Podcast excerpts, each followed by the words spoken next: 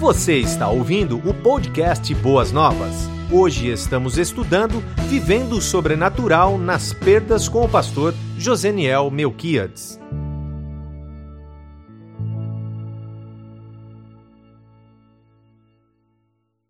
Mas eu digo melhor ainda nós encerrarmos falando de duas pessoas, duas mulheres especiais, que é Ruth e Noemi. No contexto masculino, no contexto de feminicídio, no contexto onde tem havido uma preocupação social na valorização, no respeito, na dignidade da figura feminina, nada melhor nós encerrarmos a sétima semana aqui, né? Embora tenhamos a confraternização na próxima, falando, é, fazendo uma alusão, uma abordagem nessas duas mulheres extraordinárias, Noemi e Ruth. Geralmente a figura masculina é mais ressaltada na Bíblia, então, na maioria das vezes, as irmãs é, são pacientes em estar ouvindo falar de Abraão, de Elias, né, Daniel, Sadraque, Mesaque, Abdenego. A figura masculina ela é mais ressaltada, mas hoje os homens ficarão tranquilões e vão ouvir e seguir exemplo de duas grandes, duas grandes personagens da Bíblia feminina, duas mulheres. Obviamente que tudo aquilo que nós vamos tratar não diz respeito pura e simplesmente à, figura feminina, mas são princípios. São princípios é, da palavra de Deus que são aplicáveis tanto à figura feminina como à figura masculina, porque na, no que vamos narrar, nós vamos tirar lições é, muito preciosas para cada um de nós. Todos vocês são bem-vindos, vocês que nos acompanham pela internet também são, são muito bem-vindos. Se tivermos visitante aqui pela primeira vez, você é muito bem-vindo mais ainda. E eu quero também lembrar que sexta-feira nós teremos a clarinada de Páscoa, seis horas da manhã, como o pastor Wagner costuma dizer, é para os fortes. Então já estou desafiando você. Eu sei que você é forte. Seis horas da manhã nós temos a nossa clarinada e logo em seguida o nosso café. É um momento muito bonito, muito lindo, porque nós relembramos a passagem ah, Êxodo, né? a Páscoa, Páscoa judaica e todos os, os, seus, os seus símbolos que tem lá, né? ervas amargas, doce e tal. Então é uma excelente oportunidade. Traga seus filhos e filhas e assim nós vamos estar celebrando a Páscoa e relembrando tudo aquilo que Jesus fez por nós, porque Paulo diz: Jesus é a nossa é a nossa Páscoa, tá? Então nós vamos estar celebrando tudo isso na, na próxima é, sexta-feira, seis horas da manhã. Livro de Ruth, capítulo 1, do versículo 6 a 18. Temos trabalhado a nossa temática ao longo das quartas-feiras, vivendo o sobrenatural. Essa temática tem como objetivo despertar o meu e o seu coração no sentido de confiarmos plenamente no poder e na autoridade de Deus em operar, transformar o natural em algo sobrenatural ou intervir no contexto natural trazendo alterações, modificações, e sempre na, no sentido de manifestar a sua glória e gerar o bem-estar ah, para os seus filhos e filhas, seja a nação de Israel ou para a sua igreja nos dias de hoje. Tá?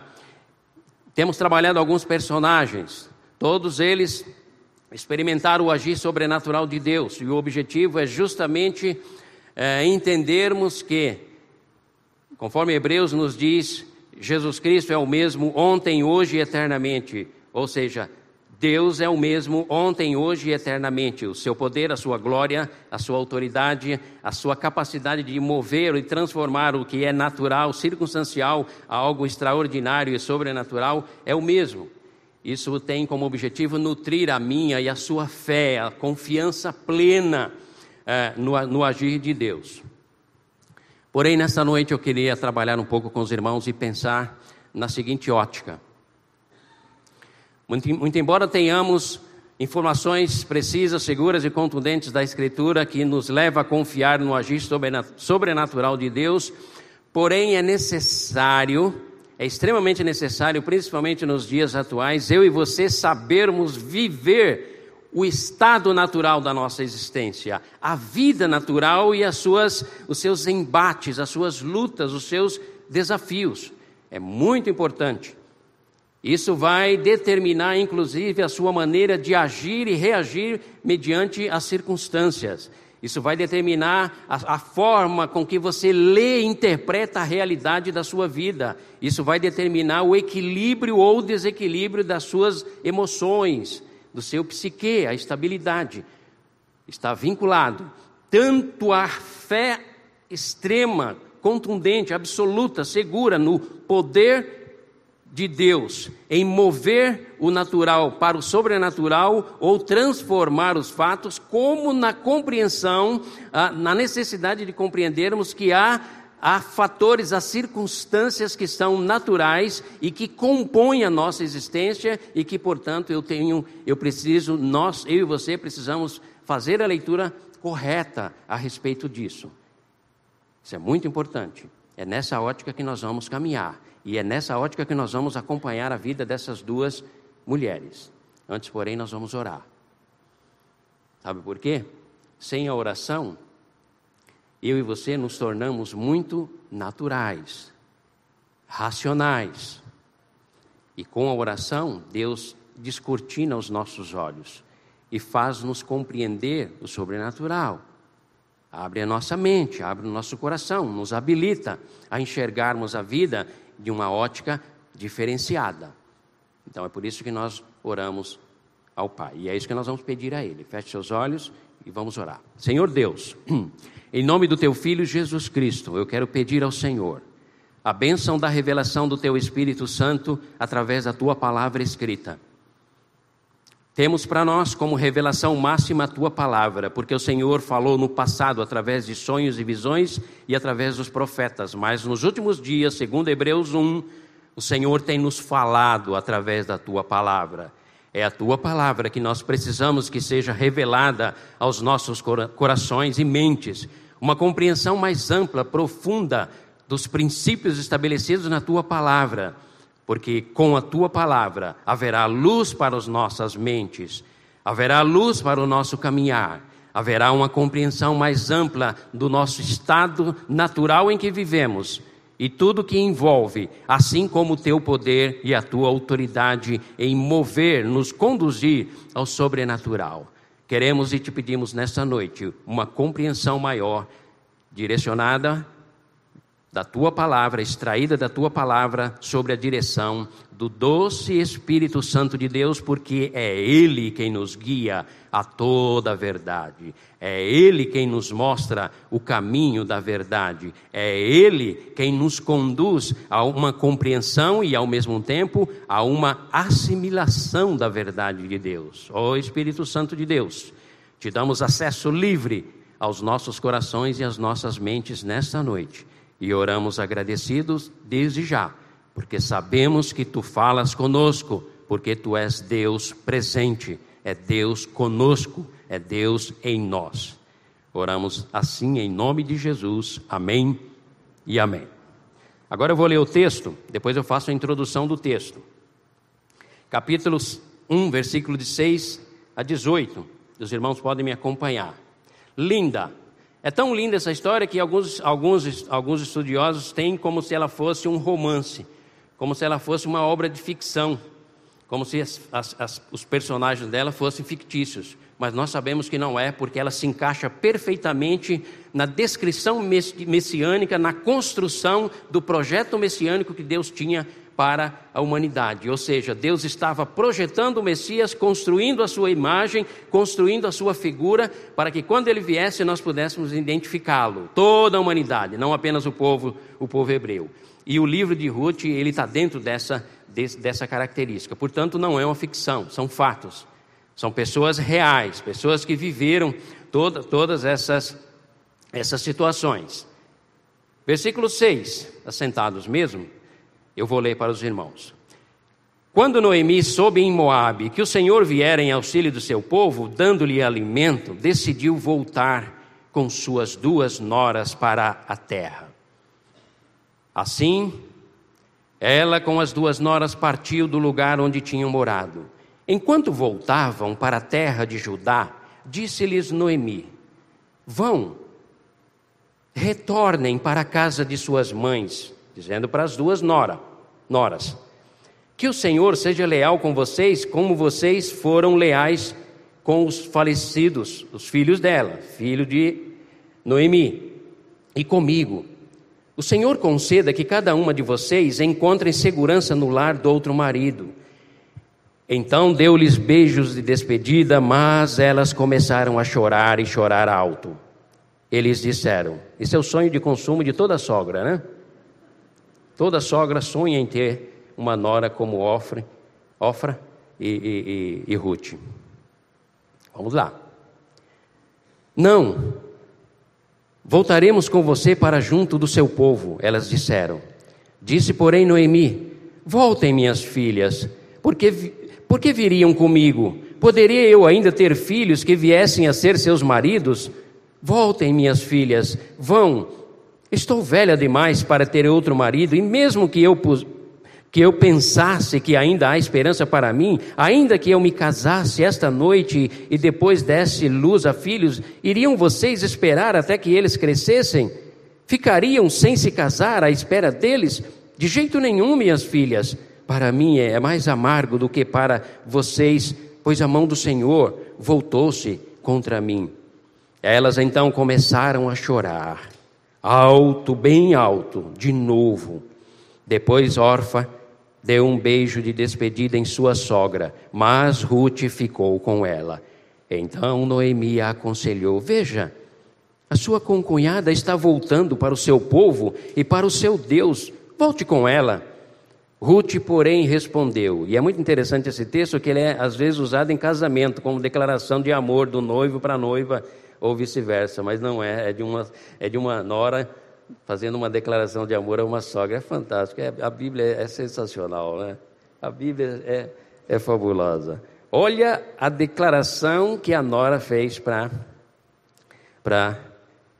Noemi, Ruth fez para Noemi. Ruth, porém, respondeu: Não insista comigo que te deixe e que não me e que não e que não mais te acompanhe.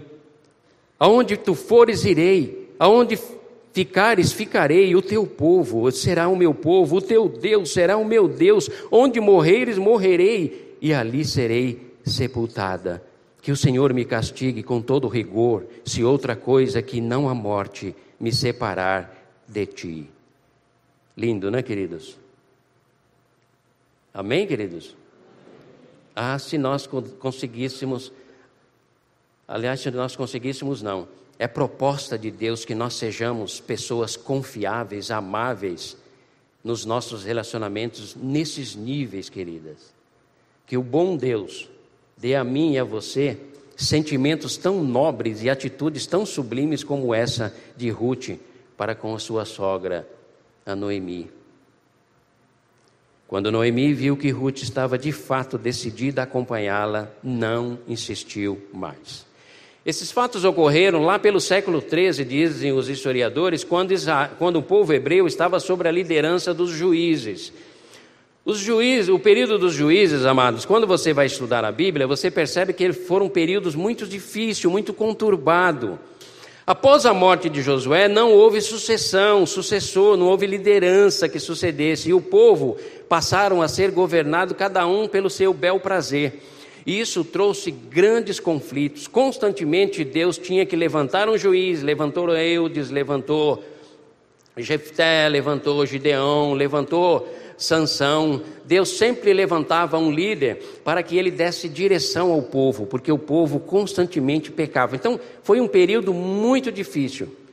E a Escritura deixa muito claro o seguinte: quando um povo rebela-se contra Deus, um dos instrumentos que Deus, Deus utiliza para chamar a atenção do povo é a fome. Fome, guerras, distúrbios, desajustes sociais é, fenômenos naturais, são instrumentos que você vai ler nos profetas E você vai perceber que Deus utiliza eles para chamar a atenção de um povo, não para punir e destruir, mas para trazê-los de volta a, a, a, ao seu aprisco, a um relacionamento com o Pai. Hoje a igreja tem medo de falar sobre isso. A igreja ganhou a ideia, nós como igreja ganhamos muito a ideia de que somos um povo sempre que devemos profetizar e dizer boas palavras.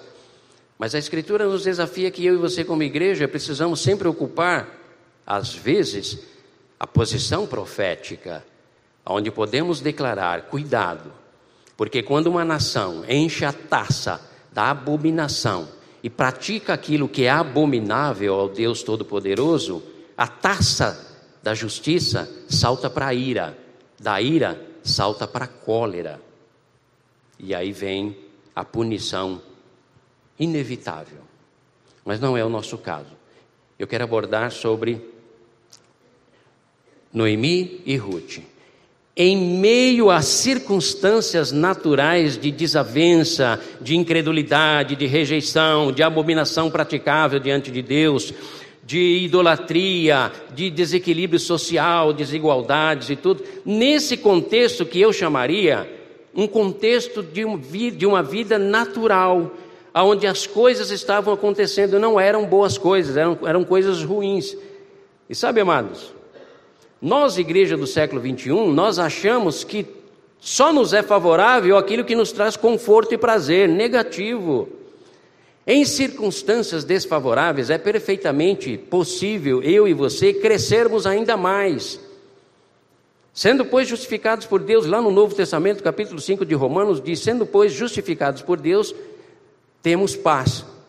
Sendo, pois, justificados, temos paz com Deus por meio do nosso Senhor Jesus Cristo pelo qual temos acesso a essa graça, na qual estamos firmes e nos gloriamos, não apenas na esperança, mas nos gloriamos também nas tribulações, porque a tribulação produz paciência, e a paciência, perseverança, e a perseverança produz um caráter aprovado, e um caráter aprovado traz esperança, confiança e segurança. Nunca, queridos. A Escritura nos promete que viveremos no sobrenatural de Deus, aonde Ele estará sempre ao nosso dispor para vir ao nosso encontro e alterar o nosso estado natural de adversidade e produzir e gerar em nós apenas e tão somente bem-estar. Não, esse é o Deus da cabeça do homem do século 21, não é o Deus da Bíblia. Porque o Deus da Bíblia é Senhor. E ele diz: Eu faço a ferida e unto ela com o óleo da minha unção. Eu sou aquele que dou a vida e sou aquele que tira a vida. Jó entendeu isso no capítulo, 21, no capítulo 1, versículo 21, quando ele diz: O Senhor deu, o Senhor tirou. Exaltado e louvado seja o nome do Senhor. Amém, igreja? Isso é muito importante, queridos.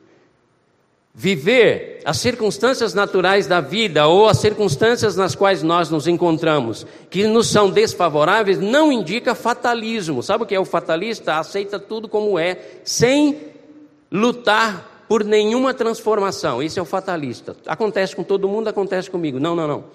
Acontece com todo mundo, pode até acontecer comigo, mas temos o recurso da parte de Deus para transformar, pelo poder e a graça de Deus, o nosso estado natural para um estado sobrenatural.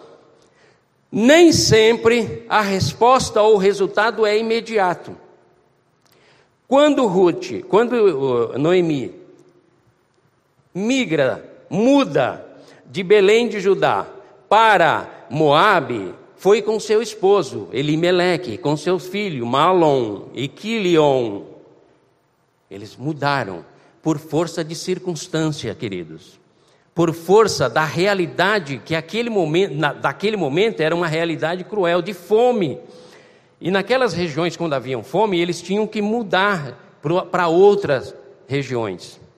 Olha, olha como é interessante. Hoje, hoje, nós, filhos de Deus, por termos dificuldade de vivermos a naturalidade da vida ou as circunstâncias que naturalmente ocorrem, seja num país, num estado ou mesmo num continente, nós temos dificuldade de nos readaptarmos.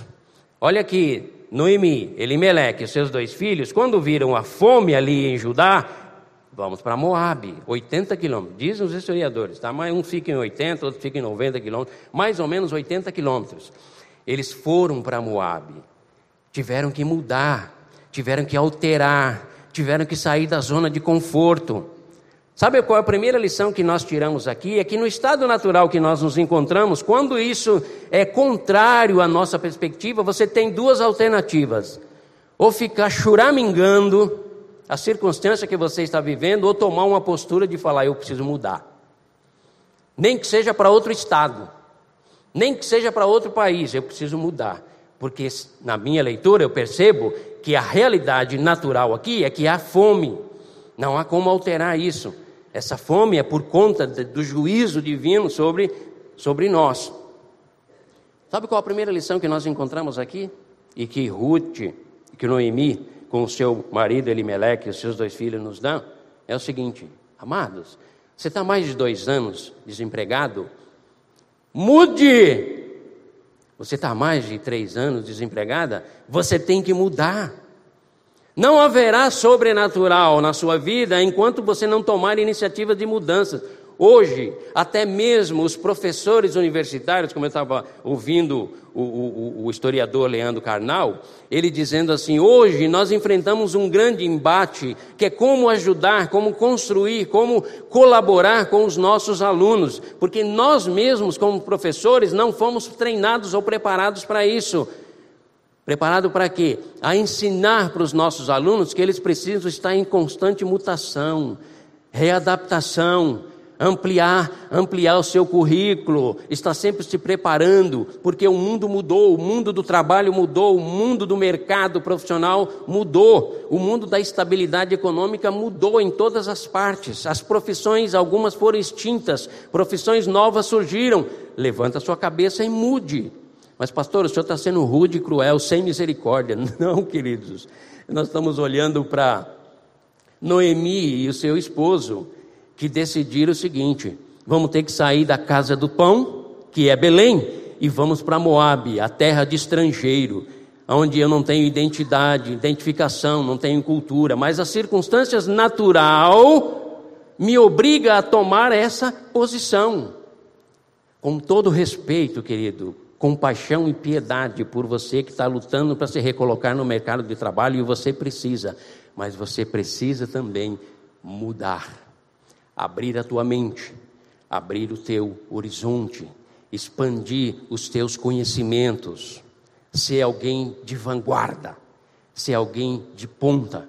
Se você era alguém acostumado a fazer tão somente as obrigações que te eram dadas, agora você aprende a ser alguém que vai além que faz além do que te pede. Alguém relacional, que tem inteligência emocional, porque hoje é uma das faltas do mercado. Não é gente graduada, formada e PhD nisso e naquilo, é gente que sabe se relacionar. É tempo dos crentes. Eu sempre digo, quando eu converso com algum jovem, é tempo dos crentes se colocarem bem, vivendo a, a, naturalidade da sua vida, do seu, da sua batalha, mas se adequando a Ele, mudando a sua mentalidade, ampliando o seu, a, sua, a sua percepção e a sua visão. Mas olha só,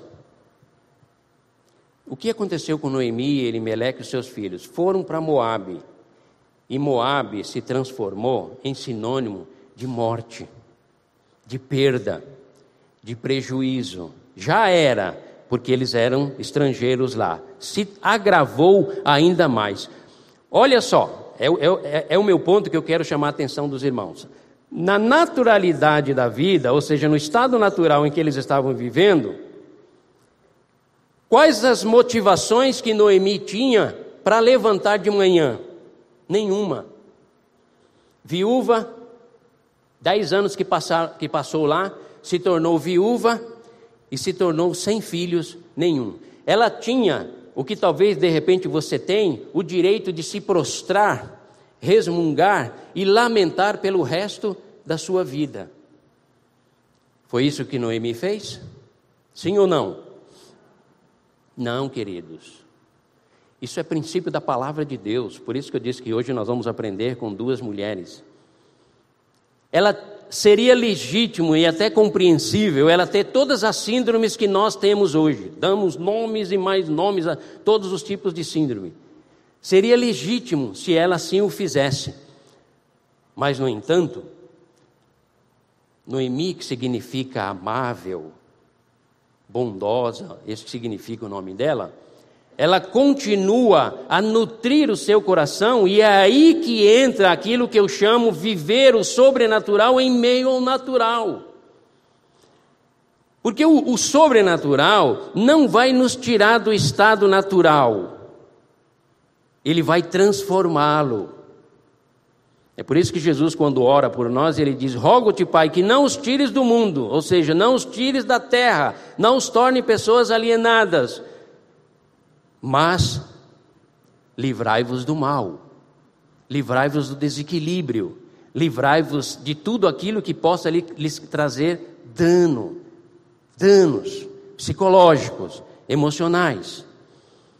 Noemi, queridos, irmãos e irmãs, tinha todos os motivos para se tornar uma mulher dependente de todo tipo de remédios que talvez o psiquiatra dela iria passar para ela, sem nenhum ajuizamento sobre qualquer tipo de tratamento psicológico.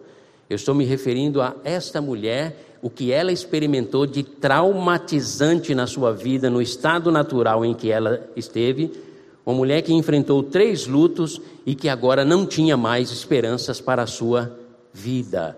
Essa mulher com os seus ouvidos atentos às notícias de Belém. Sabe por quê? Ela estava em Moabe, que era sinônimo de derrota, de morte, de fracasso, de destruição. Ela estava em Moabe. Aliás, ela não estava em Moabe. Ela passou por Moabe. Sabe qual a diferença, queridos? Estar é quando você se prostra e aceita, se subjuga a uma circunstância. Passar é quando você está passando por aquela situação. Ou seja, você não está prostrado nela.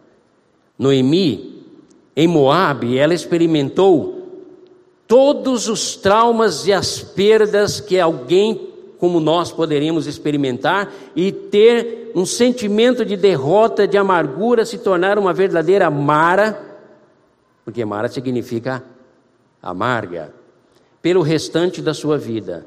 Mas olha que interessante, Noemi manteve os seus ouvidos e o seu coração e os seus olhos voltados para Belém, a casa do pão, que é o que significa Belém.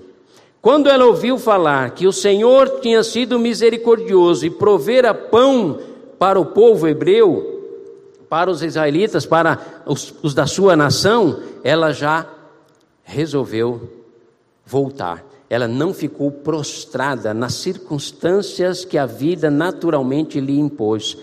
O sobrenatural de Deus já começa a trabalhar na vida de Noemi. E ela é tão generosa que ela não condiciona ninguém, ela não quis pesar sobre a vida de ninguém.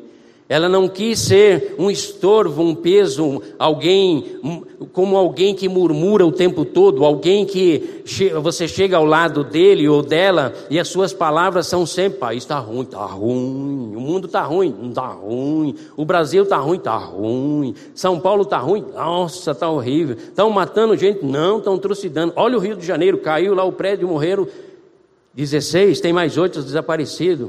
Senhor Deus, o mundo está ruim, está ruim. Não, não, não. Ela vivia tudo isso, ela viveu tudo isso, mas ela nutria um coração e uma mente voltada para a casa do pão. Belém, isso faz toda a diferença, queridos. Isso faz toda a diferença, porque muitos de nós no século 21 estamos vivendo o peso dos fracassos e das nossas derrotas, estamos perdendo a nossa capacidade de sonhar. E estamos querendo que Deus mova o sobrenatural dele sobre as nossas vidas, quando na verdade nós não temos nem mesmo a capacidade de viver o natural, de cuidar de nós mesmos, de fazermos uma leitura adequada sobre o mundo à nossa volta, de entendermos as complexidades, os desafios e as propostas do século 21. Isso tudo tem nos tornado pessoas amarguradas, pesadas.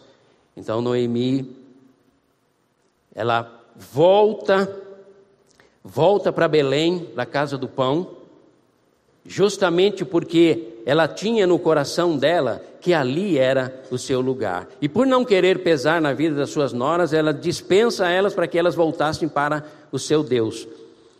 Mas aí entra Ruth, com a sua fidelidade, com a sua bondade e a sua generosidade de acompanhar a sua, a sua sogra por todo o caminho, os 80 ou mais quilômetros de volta e viver lá.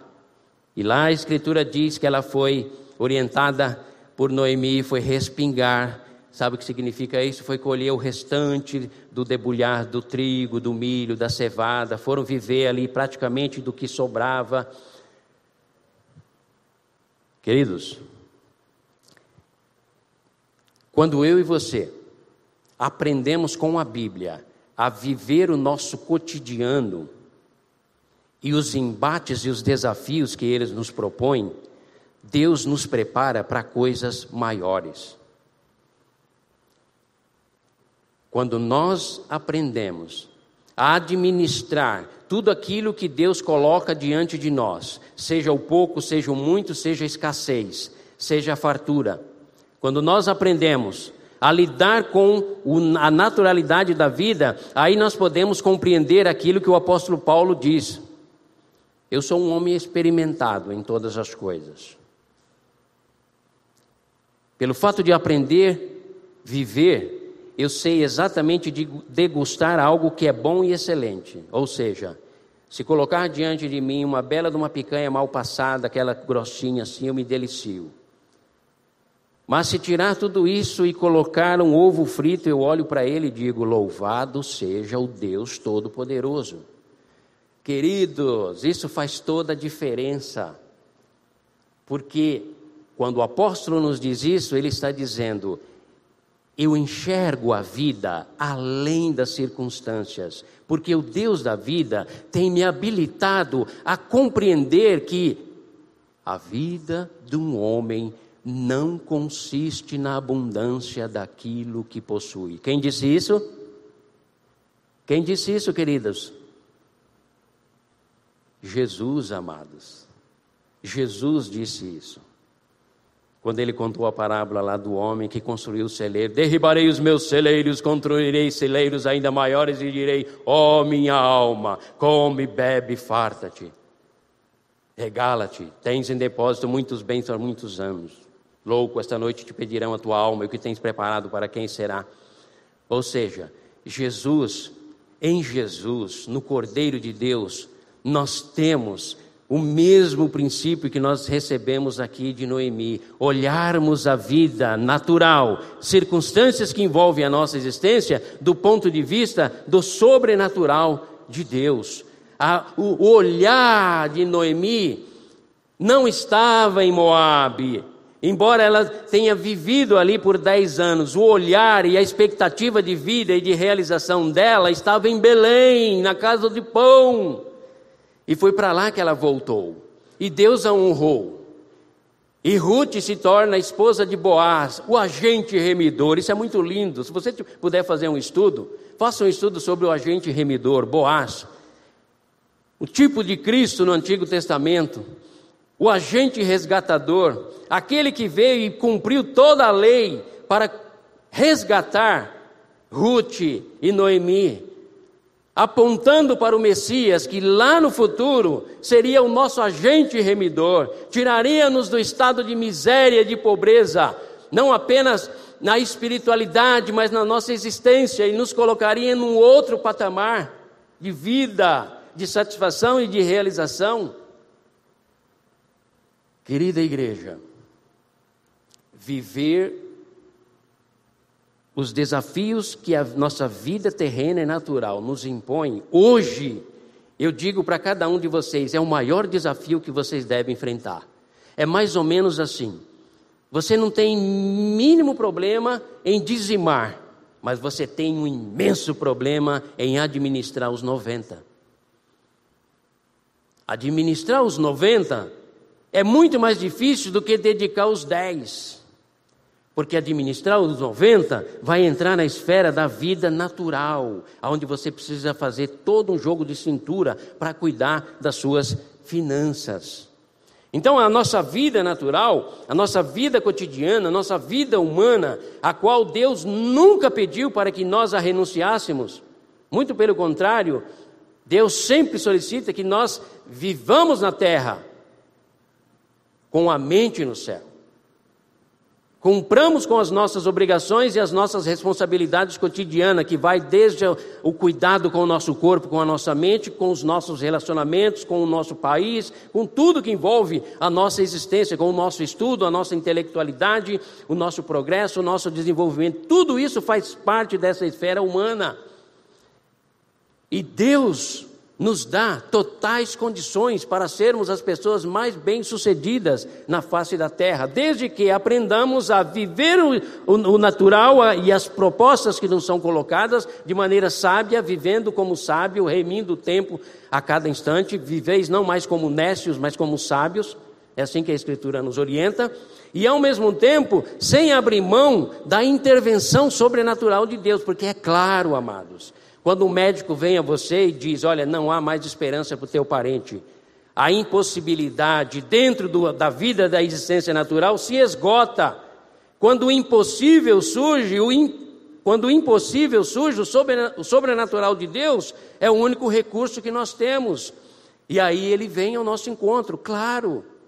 Não negamos isso e você e eu não podemos abrir mão mas o grande desafio que eu gostaria que você levasse como reflexão para sua mente nessa noite é: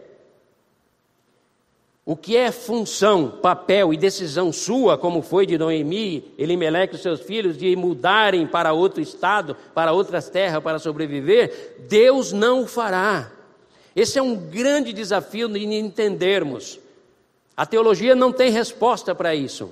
É o discernimento espiritual que Deus nos dá e a orientação da palavra que nos habilita a entendermos, sabe o que? Esse grande dilema: até onde age Deus, até onde venho agir eu. Até onde devo esperar, até onde devo agir. Até onde devo aguardar a intervenção sobrenatural de Deus, até onde devo tomar decisões. Isso, isso é um questionamento muito profundo, mas ao mesmo tempo, Deus nos dá orientações, como ações e atitudes é, é, é, historificados aqui, experimentados na vida de Noemi e de toda a sua família, que se for preciso mudar, mude. Se for preciso melhorar, melhore. Se for preciso estudar mais, estude. Se for preciso trabalhar mais, trabalhe. Se for preciso mudar de estado, mude. Se for preciso mudar de país, mude. Mas não perca de vista que a tua realização, a tua, a tua plena a tua plena satisfação está em Belém, na casa do pão. Um terceiro, uma terceira, um terceiro princípio que eu queria que os irmãos adotassem e entendessem era o seguinte: Deus disse para Jeremias, Deus disse para Jeremias, e hoje eu quero dizer para vocês: o que eu faço hoje tu não entendes, entendê-los á depois. Deus disse isso para Jeremias quando Deus estava dizendo: serão levados por cativeiro, vão ficar lá 70 anos. E Jeremias disse: como pode um bom povo ser subjugado por um povo mau? E Deus disse: o que eu estou fazendo você não entende agora, você vai entender posteriormente. Noemi não entendia tão claramente o porquê daquela situação. O máximo que ela sabia era que Deus estava pesando a mão naquela situação de fome, mas ela não compreendia muito bem a respeito disso. Mas, no entanto, ela não se deixou abater pela dúvida e pela insegurança, mas estabeleceu sempre a possibilidade do renovo, do recomeço no seu coração. Por isso que quando ela ouviu falar que estava tendo pão em Belém, ela volta com as suas noras. E o que é interessante, e por aqui eu vou, eu vou concluindo, queridos, como resultado prático da sua vida. Tudo aquilo que Deus operou, permitiu Noemi e sua família viver e que aparentemente em Moabe era o caos, a derrota, o fracasso, e seria mais ou menos um tipo de mensagem que os crentes de hoje não gostariam de ouvir, tá? Porque hoje só se fala em prosperidade, em bem-estar, conforto, desconforto, não, não. uh, teologia da, da miséria, não, não, não, teologia do sofrimento, não, não, não. Nenhum momento ela questiona nenhum dos atos de Deus, apenas mantém o seu coração nutrido em Belém e ela volta para Belém e Deus restaura. Por que Deus restaurou Noemi e Ruth? Por causa da fidelidade do seu coração, por causa da fidelidade na providência de Deus na casa do pão, por não abrir mão da sua identidade. Sou crente em Cristo Jesus e eu sei que a minha história vai mudar. Minha sorte, como nós costumamos, costumamos cantar, minha sorte ele, ele mudará. Eu lembro de um tempo na minha vida, há uns 15 anos atrás, ou talvez mais ou menos, em que nós passávamos por uma situação bem adversa. E quando a igreja cantava Minha sorte ele mudará, aqui nas minhas veias só faltavam pular, porque eu dizia: Eu sei que Deus vai mudar a minha sorte.